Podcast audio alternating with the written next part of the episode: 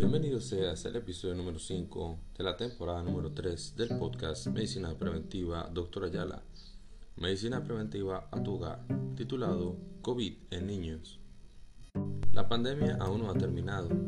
Hasta enero del 2021 se han confirmado 95.6 millones de casos COVID y se ha asociado a 2.0 millones de muertes en 216 países. Los niños constituyen del 1 al 10% del total. La ONU ha identificado a los niños como un grupo de atención prioritaria. A nivel mundial se están aplicando vacunas de Pfizer, Moderna, Sinovac, AstraZeneca, CanSino, entre otros.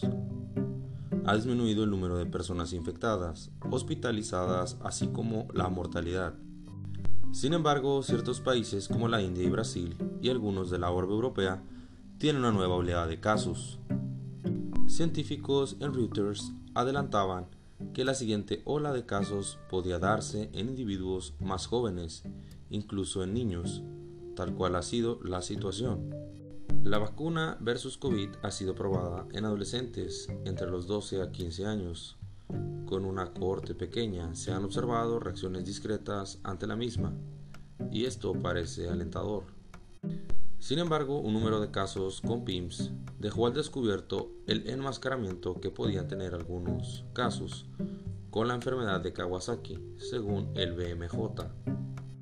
En México, al 29 de abril del 2020, se reportaron 389 casos en menores de 20 años, estando el mayor porcentaje, el 42%, en el rango entre los 15 a 19 años de edad, pero pudiéndose presentar en niños de todas las edades, incluyendo neonatos. En China se publicó un artículo donde se reportaron dos casos de transmisión vertical. La mayor parte de estos se relaciona con el periodo del amamantamiento por la transmisión a través de aerosoles de la madre al bebé, sin que queramos decir que con esto deba suspenderse la lactancia. La vía de transmisión sigue siendo inhalar partículas aerolizadas con SARS-CoV-2, pero se ha documentado en heces fecales. Tomando en cuenta esta situación, se hace énfasis en el lavado preventivo de manos. Según el INDRE, el diagnóstico se consigue al tener un niño con al menos uno de los siguientes datos mayores.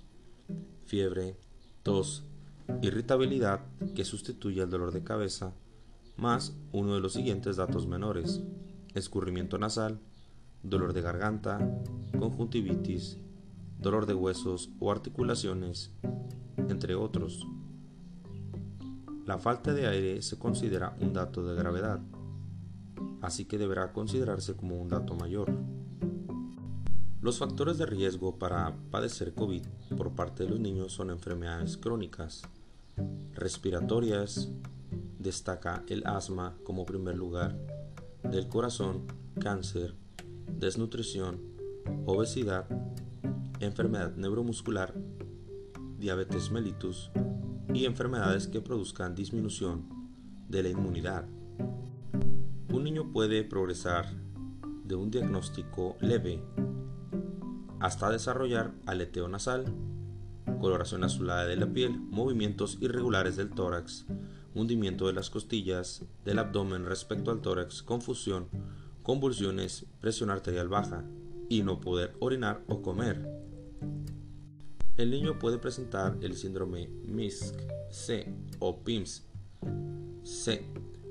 en el cual generalmente produce lengua en fresa, alteraciones neurológicas como convulsiones, afección de los pares craneales, rash y fiebre.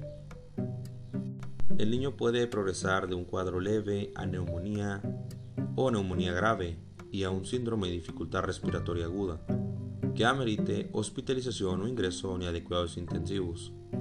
Algunas series han reportado coinfecciones con virus y bacterias, el virus de la influenza y el micoplasma fueron los patógenos documentados con mayor frecuencia.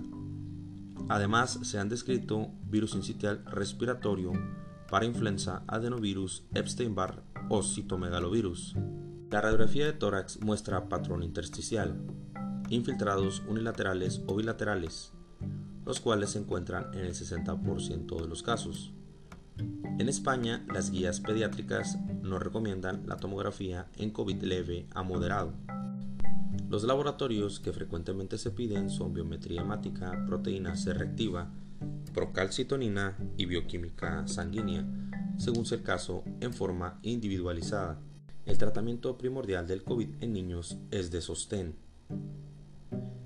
En cuadros leves, generalmente se utilizan sintomáticos, paracetamol, metamisol o ibuprofeno.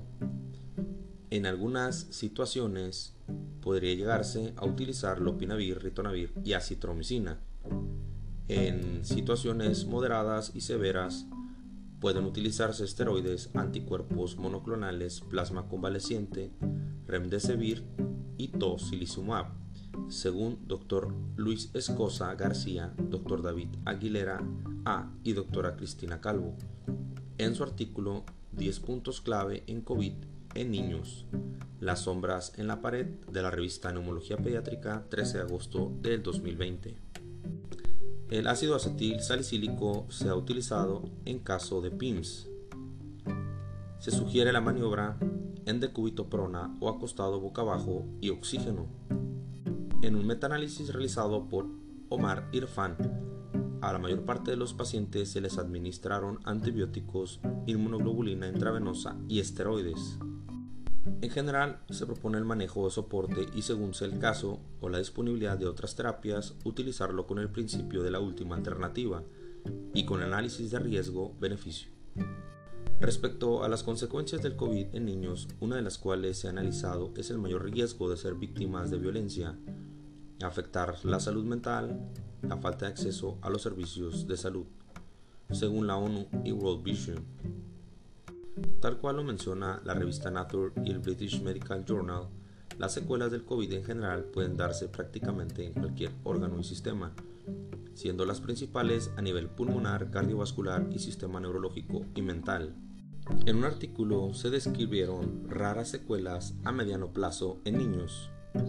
Marco Denine et al en la revista Enfermedades Infecciosas Pediátricas 2020. Esto fue el capítulo número 5 de la tercera temporada del podcast del Dr. Alejandro Ayala Zúñiga, Medicina Preventiva a tu hogar. Soy médico especialista en medicina familiar y me ubico en la ciudad de Tijuana, Baja California, México. Para una cita, envía mensaje al WhatsApp al 664-167-7590.